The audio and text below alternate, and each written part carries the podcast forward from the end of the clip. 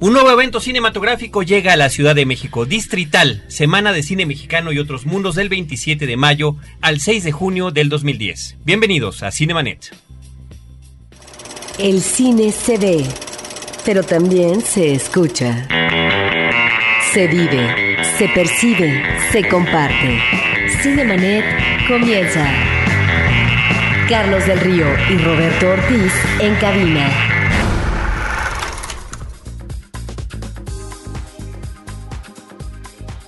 www.frecuenciacero.com.mx es nuestro portal principal. Yo soy Carlos del Río, los saludo y presento a Roberto Ortiz. Pues Carlos, a mí me da mucho gusto que está con nosotros Paula Astorga, que es una embajadora de excelencia en la difusión de la cultura fílmica y viene, por supuesto, acompañada de dos personalidades que nos hablarán de un nuevo festival en esta ciudad que finalmente tiene efectivamente una raigambre cultural vistosa en uno o en otra área de la música, de la ópera, de las actividades de teatro, etcétera, pero también en el caso del cine se retoma, yo creo, ahora como festival y se va a concretar. Paula Astorga, directora de Circo 2.12, Asociación Civil y responsable de eh, y espacio responsable de este nuevo de este nuevo evento fílmico para nuestra ciudad capital. Estimada Paula, qué gusto tenerte nuevamente aquí en los micrófonos. La vez pasada platicábamos con mucha nostalgia, con mucha emoción, pero también con tristeza de lo que había sido el FICO y tu participación a lo largo de tantos años en esa actividad. Y bueno, un poco tiempo después ya estamos aquí de vuelta con nuevos bríos y nuevas actividades que involucran cine, cine y más cine. Así es, la verdad estoy muy contenta, me he divertido muchísimo en volver a las andadas y también estoy súper contenta porque es un proyecto completamente distinto, es un proyecto que surge de necesidades completamente distintas en un momento en el que no sé, como que está pasando demasiado con el cine mexicano. La experiencia de haber sido como una vocera o promotora de cine internacional en el que realmente estás pensando como en una película o en un discurso o en el posible mensaje de un director. Ahora que tenemos un festival que tiene una columna vertebral en cine mexicano, ha sido muy distinta, ¿no? Es muy distinto trabajar para tus colegas y para tus amigos y promover algo local que, que cine internacional ha sido completamente distinto, pero muy padre y muy estimulante también. Bueno, pero además vienes de, de, una experiencia que te brinda toda una perspectiva sobre la situación internacional y nacional y me parece extraordinario y te felicitamos de parte de todo el equipo de Cinemanet que aterrice en algo ya concreto que está por empezar. Muchas gracias. es que yo quiero seguir con las presentaciones, porque vienes muy bien acompañada. Nos, eh, nos acompaña también aquí en la cabina de Cinemanet Patricia Zavala Zorrilla de San Martín, coordinadora del Foro Iberoamericano de Cineclubes Comunitarios. Lo dije sin equivocarme, por supuesto que lo estoy leyendo. No hay otra manera de decirlo en este momento. Patricia, bienvenida, muchísimas gracias por acompañarnos. Esta parte de, de Distrital, bueno, se lleva a cabo del 2 al 5 de junio. Exactamente, muchas gracias. Y lo dijiste muy bien a pesar Muchas de las gracias. dificultades. Sí, el foro va a ser del 2 al 5 de junio en eh, el Museo Carrillo Gil, que es los tres primeros días, y después nos vamos a pasar al Centro Cultural de España, que es en el Centro Histórico. Muy bien, pues bienvenida, muchas gracias. Ahorita vamos a, a platicar con más detalle de todo esto. Finalmente, eh, permítanme presentar, por favor, a Manuel Cepeda. Él es coordinador de circuitos de festivales de la Secretaría de Cultura del Distrito Federal. Estimado Manuel, muchas gracias también por acompañarnos. No, gracias a ustedes. Es un público por escucharnos. Creo que debía haber dicho el, el segundo apellido porque después de presentar a Patricia, a esta mujer uruguaya con ese nombre tan, tan largo para nosotros, pese a que nosotros decimos, ¿no? Tenemos los mexicanos al mínimo dos nombres de pila y después los apellidos, bueno, aquí nos ganaste. Manuel, bienvenido, muchas gracias. No, pues, gracias ¿Cómo arrancamos? Cuéntanos, Paula, ¿cómo nació? Bueno, eh, nació... ¿De dónde viene este bebé? Bueno, es un bebé que también es de Manolo, de Manolo que nos acompaña aquí en este podcast.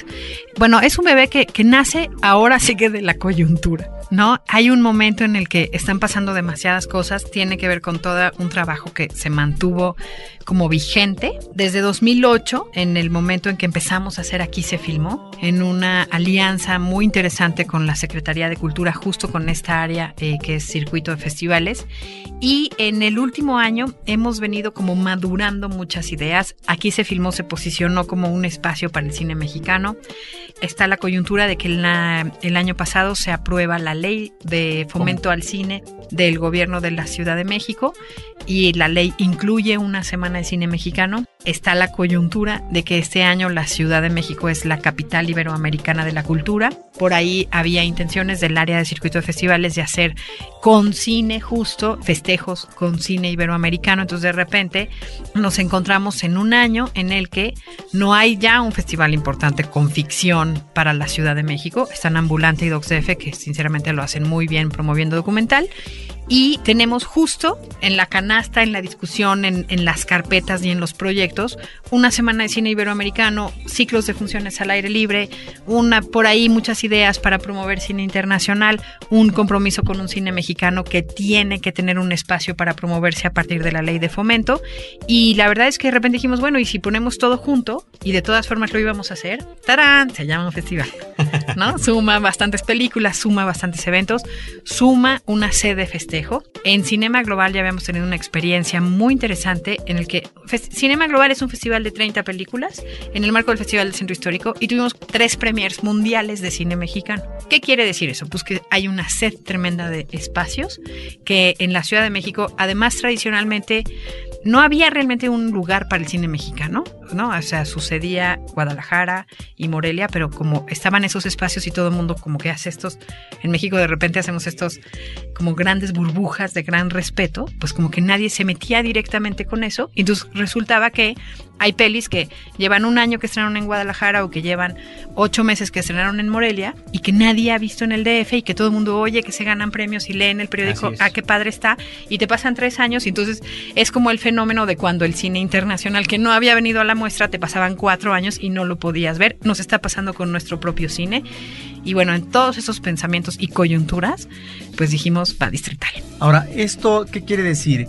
En el caso del cine mexicano hay instituciones que desde hace muchos años eh, promueven el cine mexicano, su difusión, en el caso de la Filmoteca de la UNAM, la Cineteca Nacional, a través de ciclos, a través eh, de sus eh, muestras o foros, específicamente Cineteca Nacional, pero también la permanencia por parte de Filmoteca. Cuando tú hablas de la presentación de películas mexicanas, yo quisiera preguntarte eh, cuál es el universo y eh, qué tipo de cine vamos a ver, largos, cortos, ficción, documental, y si eh, se está tocando básicamente los productos que devienen de estos festivales que tú mencionas como Morelia, Guadalajara, o tenemos un plus. ¿A qué me refiero?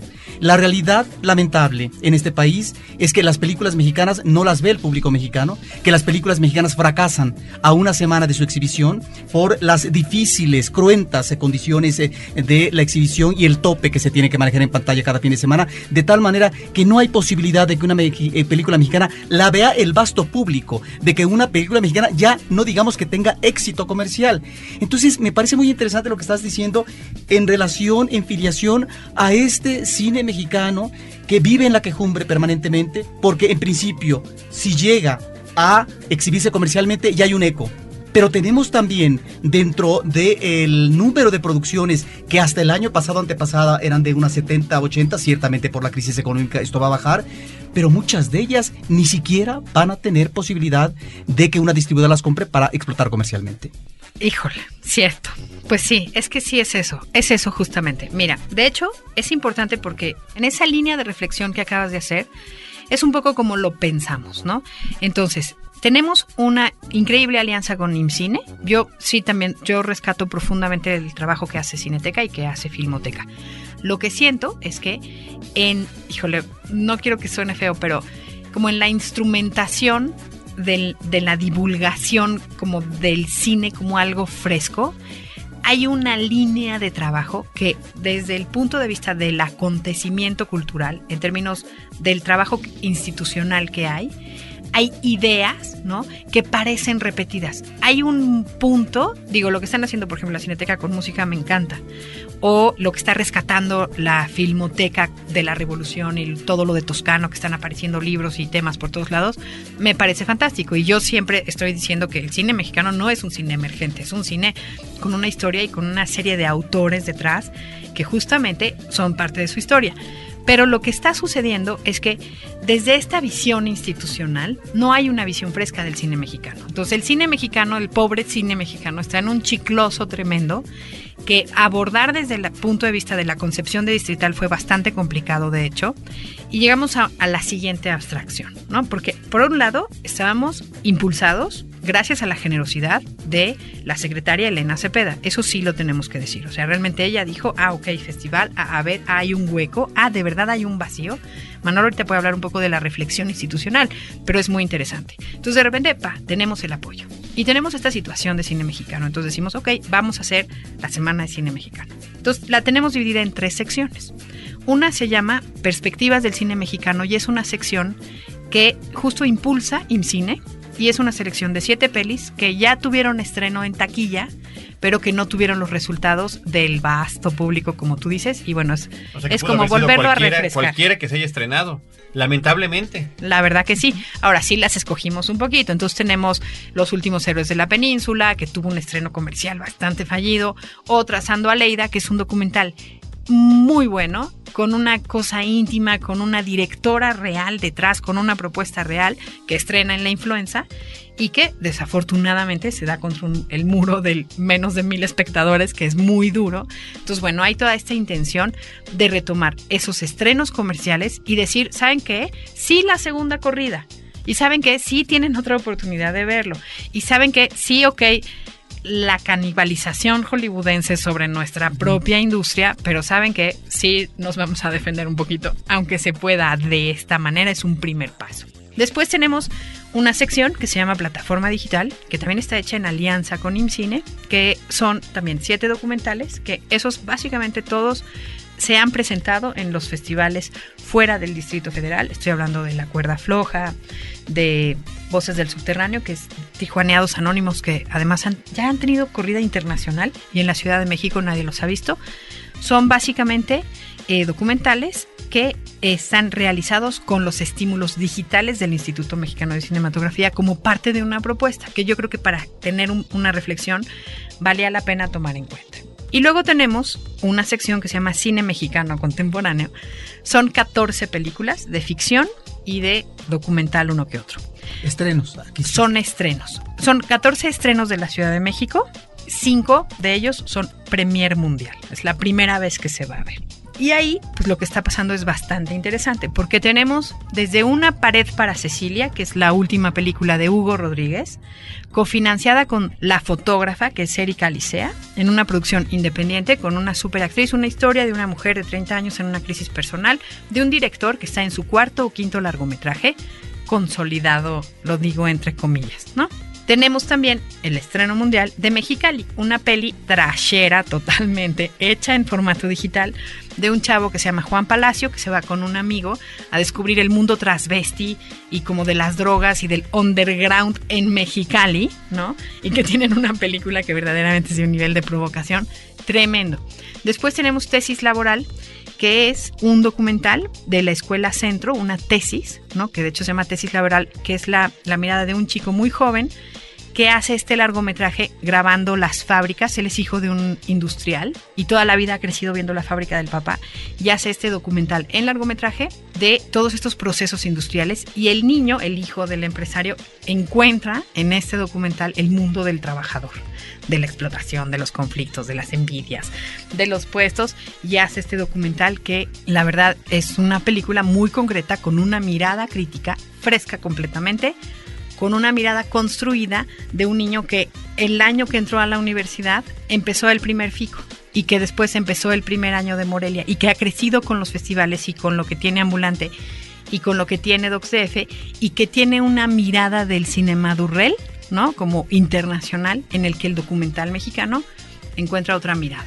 Es muy interesante. Después tenemos otro, otro estreno mundial, que es El pan y la leche. Es de dos directores franco-mexicanos, que son Javier de la Vega y Karim Asís, que son dos, dos directores que vienen y hacen este documental en Tijuana. Y es como una docuficción y es un ejercicio de intergéneros también una película pequeña con una mirada extrañísima, ¿no? Luego tenemos Flor de Matrimonio, que es de una antropóloga que es Elisa Lipkau, que ha trabajado mucho con, con cine documental como proceso de investigación, como de documental antropológico, pero encuentra esta historia, que es la historia de un migrante que está a punto de, eh, michoacano, que está a punto de, de, casarse y tienen esta ceremonia, que es cuando recibes la flor del matrimonio, y es un documental más tradicionalista, de corte antropológico, chiquito, muy bien pensado, diseñado espectacular, que nadie ha visto, ¿no? Entonces, bueno, la verdad es que hay de todo. Tenemos también en las premiers Las Buenas Hierbas de Mariano Varo, que es una película madura, íntima, que se hace sin la absoluta intención de complacer a nadie. ¿no? Premiada en Guadalajara. Premiada con ocho premios en Guadalajara. No la hemos visto en el Distrito Federal. Tenemos Somos lo que hay, que es una ópera prima del CCC, que está ahorita seleccionada por mérito propio en la quincena de realizadores del Festival de Cannes, de un joven director que se llama Jorge Michel Grau. Tenemos también Bao de Alejandro Gerber, que ya es una película del año pasado, apoyada por IMCINE, que están pasando los meses y pasando los meses. Me parece que estrenó en Guadalajara el año pasado, nadie la ha visto. Y este año estuvo en Berlín, porque la vieron en Guadalajara, les gustó mucho. Y por fin la vamos a ver en México. Y es una peli también muy bonita, con personajes de Iztapalapa, contemplativa, con unos personajes muy bien delineados. Y tenemos también tres películas del director Nicolás Pereda, que también ganó el premio de mejor director de Guadalajara por Perpetuum Mobile. Perpetuum Mobile ya la tuvimos, la presentamos en, en Cinema Global, pero vamos a presentar tres pelis de Nico. Uno es un cortometraje que se llama Entrevista con la Tierra, un largometraje que se llama Juntos, protagonizado por Gavino, este chavo actor con cara muy rara que lo hace muy bien, una película íntima también chiquita y vamos a proyectar una película que es casi experimental, que es un monólogo de Jesús Rodríguez, que se llama Todo al fin, el silencio lo ocupaba. Entonces, bueno, realmente hay un mosaico de una diversidad, ¿no? Toda la explicación, además de para que las vayan a ver y se les antoje, es para que hay una reflexión realmente de entender lo que es una diversidad. Y todas esas películas realmente... Ay, bueno, y estaba La mordida de Diego Muñoz, que es una peli de policías y ladrones con Damián Alcázar, con Flor Payán, o sea, con estrellas, ¿no? Tiene ya como actores más famosones y es un policial, ¿no? Divertida, jajaja, chistorete, no sé qué que tuvo un intento de estreno comercial y que al final no se pusieron de acuerdo con las copias, que esto, que el otro, que esto, que el otro, le cantinflearon, se le cayó el distribuidor y la peli volvió a quedar en el abandono, con un super casting. Entonces, bueno, creo que sí, realmente si alguien se aproxima a Distrital, sí puede tener un mosaico real y entender en 35 películas, que al final es lo que hay, qué está pasando con el cine mexicano y realmente qué panorama hay y realmente entender que hay partes fantásticas como que sí se ha diversificado, entender partes en las que sí hay oficio, como lo que podemos descubrir en la película de Mariano Varo o de Diego Luna en su primera película de ficción, en la que tiene unos personajes increíblemente construidos, o en la parte experimental en la que tenemos como a Nico Pereda o a Juan Palacio, el de Mexicali que les contaba, en el que realmente hay una relación con la imagen desde otra necesidad muy renovada de expresarse y de hacer cine. O en la cuestión genérica, como mencionas, un thriller policíaco. Exactamente, que es un lugar común, una peli de género, comedia, chistorete, jajaja. El policía se llama segundo y el segundo y el otro policía se llama tercero y el primer policía se llama capitán, pero digamos, ¿no? Ya nos entendimos. Manuel, ya nos ha comentado Paula, vamos a dejar que respire un poquito, que eh, habían venido trabajando con anterioridad, ya institucionalmente involucrados en otros proyectos, pero cómo termina de, de, aterrizar con ustedes el proyecto y en ese sentido, cómo eligen las sedes, cuál es la sede, dónde se van a ver estas películas. Fíjate que sí, ya veníamos trabajando como, como bien lo explicó Paula y a principios de año con este hueco que se crea, Elena Cepeda tiene una, una preocupación real, no tan solo de que ya no va a haber este espacio de cine para que la gente de la Ciudad de México pueda ver cine de calidad, sino ya existía una preocupación de que no estaban viendo cine mexicano y que el cine que se estaba viendo, que estaba comercializando y que se estaba comentando en la ciudadanía es el cine que te encuentras o en la cartelera comercial o peor aún tirado en la banqueta de forma pirata. Entonces, de ahí sale la, la, se refuerza un poco la idea que teníamos platicamos, Paula, a ver, tenemos estos proyectos, Paula dice, pues juntémoslos y hagamos el festival distrital. Así es como sale, ¿no? Es una preocupación de la Secretaría de decir, vamos a regresar a la ciudadanía este espacio que ya tenían ganado y que ahorita, desafortunadamente, no, no lo tenían. Ahorita con distrital lo estamos creando. Ya después, las sedes, pues bueno, escogimos, no quisimos casarnos con ninguna cadena comercial que fuera como exclusiva para que no surgiera ningún problema como el pasado. Escogimos dos cadenas comerciales, que es Cinemark y que es Lumière. Escogimos dos cines que el Cinema Lumière eh, reforma, que es ya tenemos como el target ahí al que queremos dirigirnos. Es un, es un cine en donde podemos ver ya mayormente este tipo de cine. Y el Cinemark 222. Obviamente que no podemos dejar fuera la cineteca. Y más o menos fuimos cubriendo un panorama en donde tuviéramos lugares. Ya tenemos en el centro, ya tenemos al sur la cineteca. Ah, bueno, vamos ahora con, con Tlatelolco, con el Centro Cultural Tlatelolco, que está más al norte. Y vamos a, cubrirnos con escenario un poco más al sur. Fue una idea más o menos de querer cubrir la ciudad. No se puede, es, un poco complicada esta ciudad. Pero bueno, a la par tenemos, y gracias a las gestiones que hizo Paula, un festival brasileño que se llama Ópera Natela, que va a estar en Distrital, y que trata de poner funciones al aire libre de ópera. Entonces, esta parte la que a nosotros nos, también nos gusta mucho, porque es llegarle a la gente que no tiene acceso al, cine, que le cuesta un poco de trabajo, ya no tan solo pagar el boleto de entrada al cine, sino ni siquiera el poder acercarse. Entonces vamos a tratar de acercar un poco más distribuidos, vamos a ir a Xochimilco, vamos a hacer unas funciones en el centro histórico, vamos a tratar de cubrir un poco más eh, la, ciudad, van a ser funciones al aire libre y de manera gratuita. Son cinco películas que van a estar distribuidas en la ciudad para que la gente se acerca, son todas familiares, son de ópera, sí, pero sí le apostamos a que la gente le va a gustar. Va a ser una experiencia nueva, estoy seguro, para mucha de la gente aquí en la ciudad. Y le va a gustar y va a empezar a ver que existe otro tipo de cine, no, no tan solo el cine comercial, sino que existe otro tipo de cine tanto eh, mexicano como extranjero. Entonces, más o menos que es como cubrimos el, el panorama y el espacio físico de la ciudad para, para poner este festival.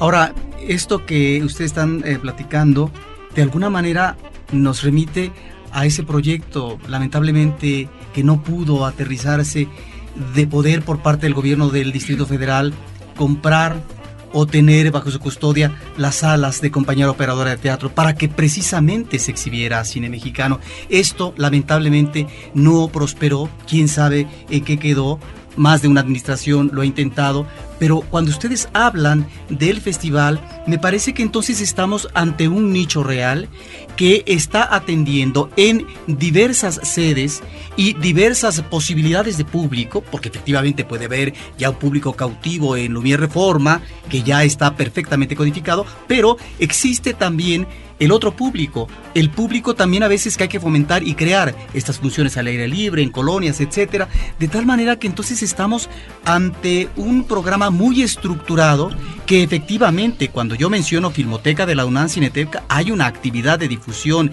de cine mexicano en un momento determinado, pero no tenemos este universo amplio que es tan necesario, sobre todo en esta ciudad la más grande del país. Así es, mira, para complementar un poquito esto, ves que se, se crearon dos leyes el año pasado. A impulso de la Secretaría de Cultura salieron por fin dos leyes.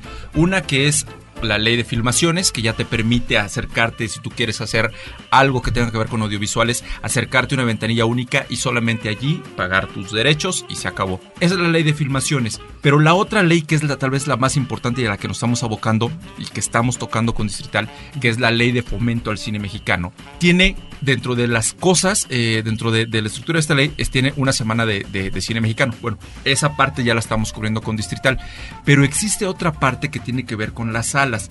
No se ha logrado concretar, pero ahí va. Seguimos trabajando en la Secretaría de Cultura para que la segunda parte de esta ley, ya tenemos la primera que es la creación de la Semana de Cine Mexicano. La venimos a cubrir perfectamente con Distrital. La segunda parte es sí, la recuperación de dos o tres salas en donde exclusivamente se, se, muestre cine mexicano. No se ha logrado concretar en la asamblea, pero seguimos trabajando ahí. O sea, hay, hay una labor que comenzó Lorenza Manrique, la debo decir aquí, que trabaja también en, en Distrital, está con nosotros eh, haciendo parte de la programación de esta semana y ella sigue, seguirá impulsando a que se cumpla, acabar forma la ley y que los próximos años ya tengamos, si no todas las, las, salas o las salas grandes que eran, que eran esas las que se querían recuperar, sí salas pequeñas, pero ya salas en donde la gente empiece a identificar que allí va a haber cine mexicano, cine de calidad y que ahí van a poder acercarse. ¿Qué, ¿A qué espacios le tienen echado el ojo? ¿Cuáles son las posibilidades de, Más bien- de recu- de recuperación? ¿Cuáles son las...? Estábamos hablando más bien ya no de recuperación, sino de creación. Algo más pequeño, algo que no tenga, eh, que nos haga gastar mucho en la renovación o la remodelación de salas, que como sabemos del telesistema mexicano eran salas muy grandes, Sí. de 300, 400 personas, que nos implicaba, vamos, remodelar una sala, podemos poner dos o tres chiquitas. No, y además el costo por exhibición sería es carísimo. inconmensurable. Exacto, entonces vamos a tratar de hacerle, vamos a comenzar con salas pequeñas, 80, 90 personas, y ahí se exhibirá y trataremos de, de tener una, una programación lo más nutrida posible para eh, compensar un poco que no sean tan grandes. Bueno, ¿y ubicación? Ubicación todavía no las tenemos, estamos buscando, hay ya dos, tres, hay, hay recintos en las delegaciones, concretamente en Iztapalapa, en Venustiano Carranza y en Álvaro Obregón, que ya nos han ofrecido, que ya han puesto sobre, sobre el escritorio los lugares, pero ahí entramos a otra dinámica de administraciones y tal, como datos que eh, eh, ni siquiera quiero adelantarme, ¿no? Claro. Pero, pero la, vamos a seguir, estamos luchando todavía por eso, estamos peleando y estamos en un optimismo de, de que lo vamos a lograr antes de que termine la administración. O sea, serán salas administradas por el gobierno del Distrito Federal para exhibir Cine los mexicano. 365 días del año cine mexicano. Correcto. Perfecto. Correcto. Y esta inversión no es eh, un impuesto nuevo, no viene a cuenta por un nuevo ejercicio fiscal, sino sale del dinero que se recaude con eh, los permisos de filmaciones que se están dando en la primera parte de la ley. Correcto.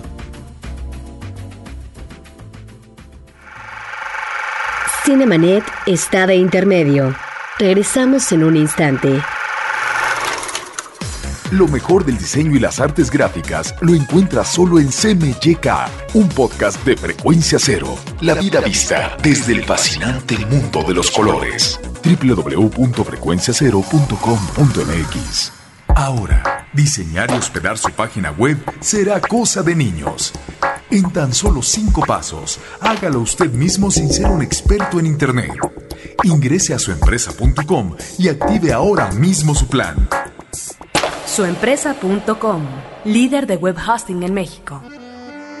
Los temas del momento no siempre son cosa seria. Radio Raza, un podcast de frecuencia cero.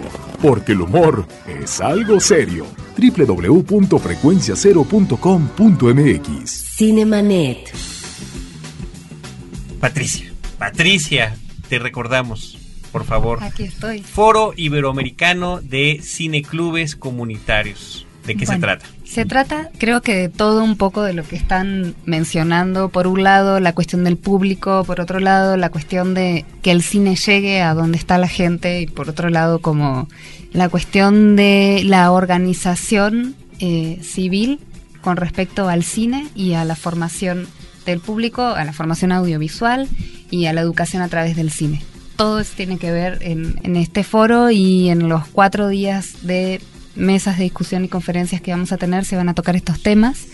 Sobre todo, bueno, el primer día, que es el día más cargado de todos, que es el 2, eh, empezamos a las 9 y media y terminamos a las 7 de la tarde, vamos a estar hablando mucho de la legislación, no solamente en México, o sea, todo esto que, que ha estado hablando Manolo, eh, se va a tocar también desde la perspectiva mexicana, desde la cómo se vive en Venezuela y en Argentina y en Brasil. Entonces vamos a tratar de, de tener un panorama bastante completo y la idea también es que la gente que asista al foro tenga la posibilidad de discutir también, de como un poco interpelar ahí a los ponentes y ver realmente qué está pasando y, y de qué modo se puede como participar e integrarse a estos procesos. ¿no? Por otro lado, bueno, vamos a empezar con la cuestión legislativa muy formalmente, después vamos a, a tocar cuestiones de distribución y exhibición, como en qué momento estamos actualmente en México y en otros países de Iberoamérica en la cuestión de la exhibición alternativa, ¿no? O sea, eh, ¿a qué me refiero con alternativo? Es cómo es el estado de la cuestión del cineclubismo, ¿no? El cineclub es un espacio de exhibición, es una ventana de difusión para el, para el cine nacional y todo el cine, ¿no? Programado por organizaciones que surgen de la, de la gente, que surgen de los barrios, de los vecinos, de una escuela, etcétera, ¿no? Como que ahí la comunidad puede ser de un barrio o de una institución, o, ¿no? De una institución educativa, sobre todo. Entonces, aquí se van a discutir como estos puntos de por qué son importantes estos espacios. Son un lugar en donde el cine se puede ver, que se acerca a la gente y que además no solamente se ve, sino que además se discute. ¿no? El, el sello del cineclub es el debate al final de la función, es hablar de cine, es como generar un espacio social de encuentro, como de reconstitución del tejido social de las comunidades. Entonces, bueno, vamos mucho por ese lado y también el penúltimo día vamos a tener un día en el que se va a reflexionar mucho en lo que toca el cine con la educación la formación de niños y adolescentes. Entonces vamos a tener ponentes que son especialistas en la educación a través del cine, tanto desde la academia como desde la práctica, ¿no? Y bueno, además, el último día va a ser así como la cereza del pastel, porque te cuento que hemos tenido eh, estos últimos, este último mes y medio unas reuniones con la red de cineclubes comunitarios de la Ciudad de México, que es una red que está conformada a partir de la Secretaría de Cultura con eh, la Coordinación de Vinculación Cultural Comunitaria, que es como desde donde sale también este foro y que son los, los grandes fomentadores de todo esto. Y bueno, entonces eh, a partir de esta red que se conformó desde finales de 2007, principios de 2008, que tiene unos 50 miembros activos que comparten información, comparten programación.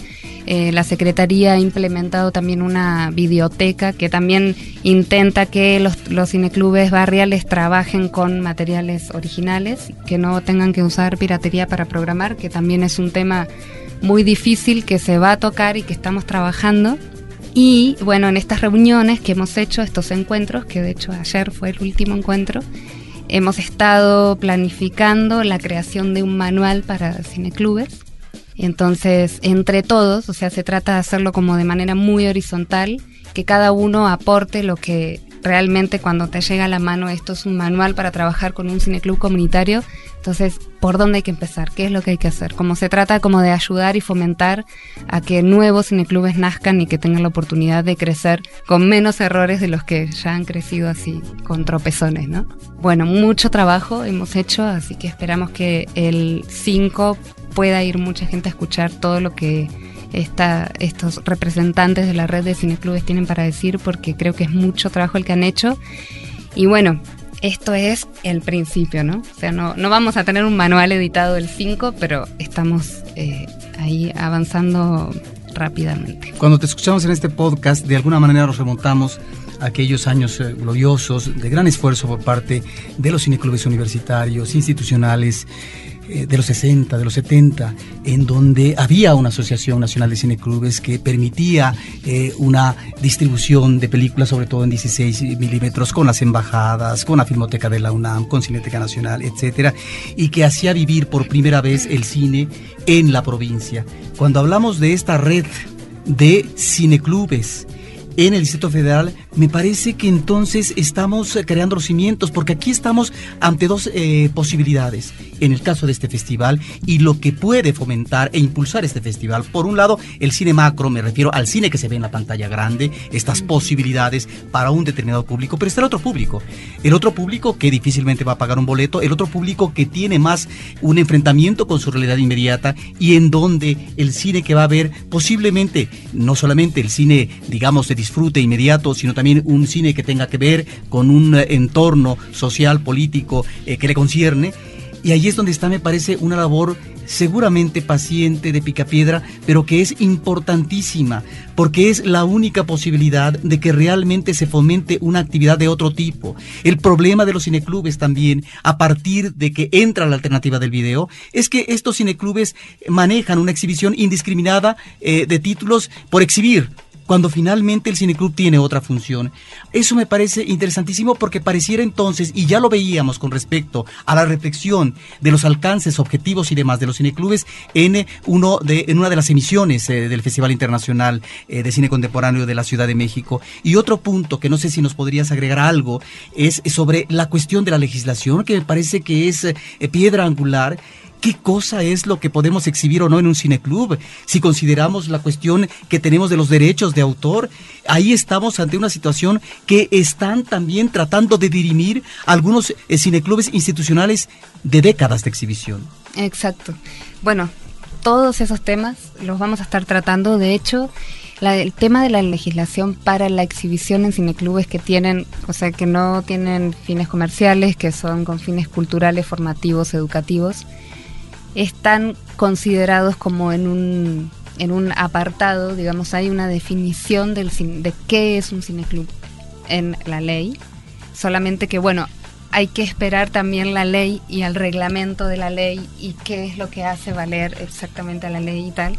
Entonces, vamos a tener a estos creadores de la ley para que realmente nos digan en qué vamos en ese sentido, precisamente. Por lo pronto, lo que nosotros estamos haciendo desde la red de cineclubes y de parte de la Secretaría que ha trabajado mucho en eso, es tener materiales, brindarles materiales, darles capacitación para que se programe desde como desde un concepto que no se programe indiscriminadamente, que no cualquier película que hay la vi en la esquina entonces la compro y la pongo porque me pareció que estaba bien, sino sí dar como toda una formación en ese sentido. ¿Qué se puede programar? Qué es apropiado, qué no, etcétera, pero también brindar los materiales originales con permiso de exhibición y eso está gestionado a través de una vinculación institucional a través de la Secretaría, que también ya llevamos un tiempo trabajando en que estos cineclubes puedan tener una acreditación para ir a las instituciones y pedir materiales originales con permiso de exhibición. Yo tengo que aterrizar en un pragmatismo rupestre. ¿Dónde va a ser el foro?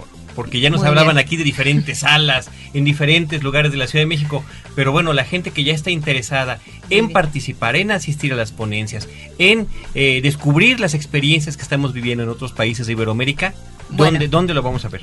Del miércoles 2 al viernes 4 de junio va a ser en el Museo de Arte Carrillo Gil, que es en la Avenida Revolución con Altavista, justo en la esquina. Eso va a ser ahí el miércoles, el jueves, el viernes y el sábado va a ser en el Centro Cultural de España en México, que está en la avenida en la calle de Guatemala, número 18. A un costado de la catedral. Exactamente, ahí en el pleno centro, eh, bueno, en un auditorio que tenemos ahí para como 60 o 70 personas, así que tienen que llegar temprano para agarrar lugar. ¿Dónde puede encontrar la gente, Paula, la información detallada? Hay una página de internet para que nos digas cuál es la dirección, porque ahí vienen las diferentes partes del festival, vienen las fechas, viene el objetivo, viene una explicación de lo que se trata todo esto. Independientemente de lo que nos han comentado, creo que para la gente que nos está escuchando en el podcast podrá aterrizar y decir, eh, me interesa ver esto, esto es de mayor o menor interés para mí, yo estoy en tal zona de la ciudad, en fin, no es, hay que hacer como una ecuación dependiendo de intereses y también hasta de la realidad física, ¿no? Pues sí, mira, la verdad es que tomando en cuenta esas cosas, tenemos eh, sedes en el norte, al centro y al sur, la página web que es www.distrital.mx, no com. .mx, distrital.mx y también, eh, bueno, las sedes digamos, en concreto, en lista son Cinemark Reforma 222, también va a estar la programación en la página de Cinemark, en Cinemas Lumière Reforma, Vamos a estar, eso es en el centro, y vamos a tener un hospitality o un como centro de atención al público en la Casa de Francia que va a funcionar de las 11 a las 6 de la tarde, así que pueden ir a ver una peli y entonces así en vez de, de que si te queda media horita o 40 minutos entre una peli y otra no te tienes que quedar en el asfixiante mundo del mall, sino que puedes ir a la Casa de Francia, encontrarte a un director o a un crítico o a un amigo y tomar un cafecito. Y tenemos al norte el Centro Cultural Universitario Tlatelolco. Y en el sur tenemos la Cineteca Nacional y Escenaria. Les voy a contar rápido de Escenaria. Escenaria solía ser un Cinemark y ahora está, eh, tiene un nuevo grupo que lo compró y es un nuevo cine de arte que se va a lanzar, va a abrir sus puertas ahí en ese centro comercial Escenaria en el Pedregal, el cine para el público del Pedregal y va a ser un cine de arte. Ok, ¿cuándo, abre? ¿O abrirá junto con el Abre el viernes 28 de mayo con la primera película que le hemos puesto de Distrital. Perfecto, Ahora, no todo es cine mexicano, que qué bueno que se exhiba cine mexicano, sino también se apuntala en este festival cine extranjero reciente.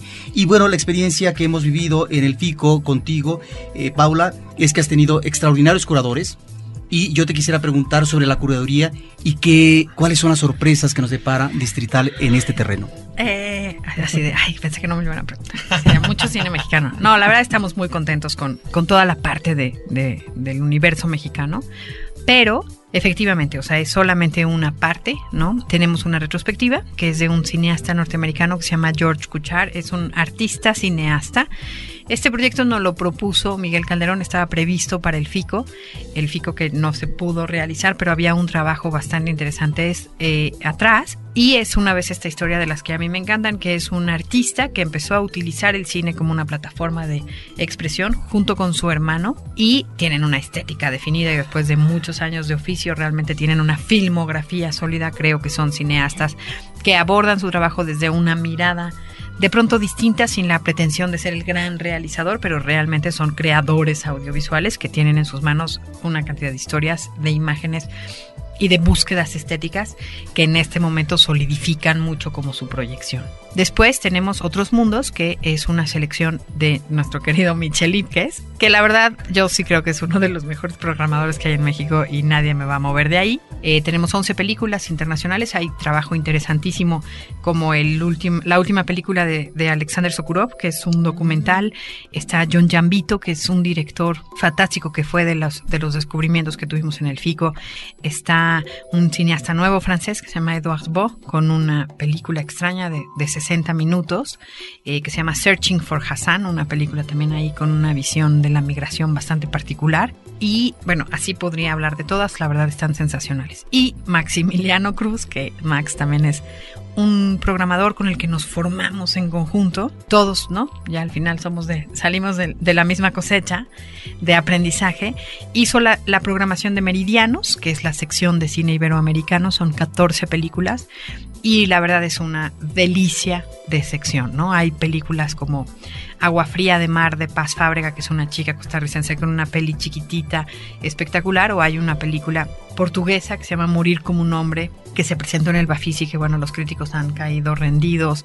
En la sección de Michelle también, a propósito, esta es una, la pusimos en otros mundos porque tiene más coproducción de todos los países menos de Portugal, pero la última película de Pedro Costa, que se llama Nada Cambia, uf, es, está tremenda, realmente es un director ahí que le rasca. No, realmente la selección de cine internacional está fantástica, tenemos las películas de ópera y tenemos una sección que curó eh, Juan Pablo Bastarrachea, que es el director artístico del proyecto Cinema Global, que es un chavo eh, egresado de la Ibero que lleva siete años con, colaborando con nosotros hombro con hombro y que también es parte como de este equipo que ya está madurando como programador. Hizo una sección que se llama Cuadrante, que son eh, cinco películas que tienen que ver con cine y música, pero eh, realmente las cinco películas son una maravilla, lo hizo en colaboración con otra chica que también es una cinéfila y una como adoradora de la música, además diseñadora, que se llama Maru Agusi, también una gente que ha estado cerca por mucho tiempo, y ellos eh, tenemos cuadrante en el que ahí tenemos un par de sorpresas porque hay unas películas como un, una película que se llama Separado, que el, el, director, que también sale en, la, en el documental, es Groove Reese, que es el cantante de una banda inglesa ahí, que es que muy cool, ¿no? que se llama The Fury Animals, es una banda que ahorita está como levantando mucho. Y por ejemplo, él va a venir a las funciones y después se va a echar ahí unas tocaditas no, en bien. acústico después de la función. Estamos, estamos muy relacionados con la música. Tenemos varias funciones que después de la proyección hay toquín, están, están anunciadas como función concierto. No es que la música va a acompañar a las películas, sino que la relación como del diseño sonoro de las películas o del soundtrack o de los músicos que participaron ahí, como en el caso, por ejemplo, de Bala Mordida, que la música la hizo Jaime López con Pablo Valero y Poncho Figueroa, que es divertidísimo. Después de la premier va a haber eh, un pequeño conciertillo y la gente va a poder llegar también a estas fiestas. Una pregunta que podría ser eh, no correcta, políticamente hablando, ¿por qué el nombre de distrital? Entiendo norte, sur del Distrito Federal, ¿no es muy obvio si consideramos que estamos territorialmente en el Distrito Federal? Pues ese es el punto. No, mira, la verdad es que distrital, bueno, te voy a decir, todo distrital está como en una cosa eh, en un razonamiento geográfico. Por ejemplo, cuadrantes, si tú buscas la definición en el diccionario, es como lo mismo que meridianos, pero en el aire. Y meridianos es lo que determina un territorio. A mí eh, sí me, me parecía obvio y me gusta mucho. Creo que era importante volver a decir que era de la Ciudad de México. No era propiamente un festival porque no tenemos una competencia, pero si tú buscas la definición de distrito, es el centro donde se toman las decisiones y donde suceden los actos que determinan lo que sucede en el resto del territorio. Sé que eso puede parecer un poco pretencioso, pero, eh, y que es una definición que más bien atiende como a un sistema social o político, pero de alguna manera creo que había una necesidad tremenda en la reflexión del cine mexicano, que ya así de nos hemos comido muchísimos minutos de los podescuchas, este, que realmente sí había que decir, o sea, sí se están haciendo las películas aquí, sí necesitamos verlas aquí, y sí generar estos espacios tienen un porcentaje de obviedad en el que la gente se los tiene que apropiar la gente tiene que saber que son territorios propios, que esos son proyectos para uno que es de ahí, ¿no? Entonces, bueno, yo ahí ya, a lo mejor ya qué aburrición mi, mi pasión chilanga, pero la verdad es que esa era la idea, o sea, era la idea de distrital como un corazón, latiendo fuerte, como un distrito en donde están sucediendo muchísimas cosas y que además va a determinar una expansión, ¿no? que va a determinar reflexiones y miradas que tienen que ver con otros mundos. Por eso también se lo pusimos al nombre, para equilibrar. No, pues ya creo que dijo todo Paula, pero sí tiene que ver con una cosa de abreviación también, tal vez, yéndonos a lo sencillito, de que para no ponerle otra vez de la Ciudad de México, distrital y todo el mundo lo, asociáramos al distrito. ¿no? Sí, porque todos los festivales son de la Ciudad de, de la Ciudad de México. Entonces aquí ponemos distrital, queda muy compacto y todo el mundo esperemos pronto, como dice Paula, se apropie de él, del nombre y del festival.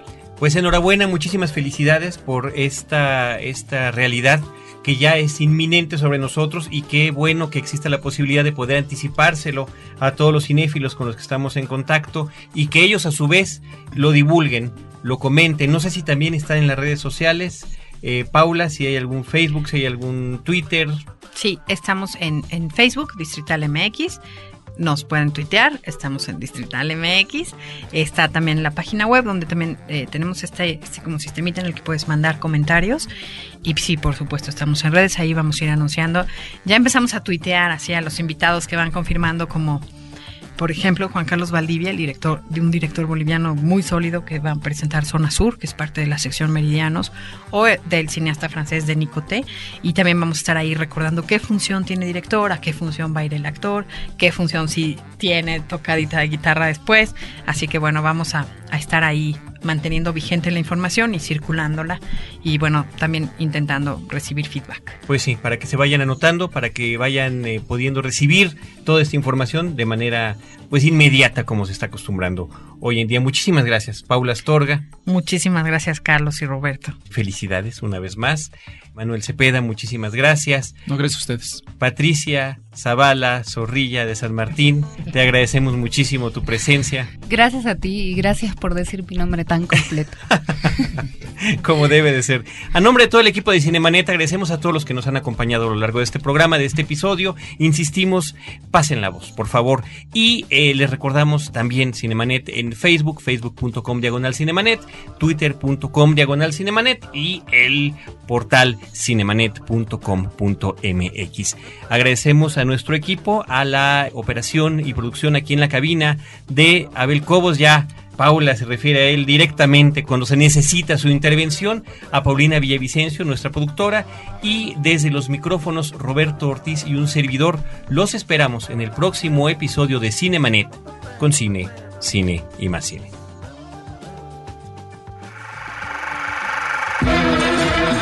Cinemanet termina por hoy. Más cine en Cinemanet.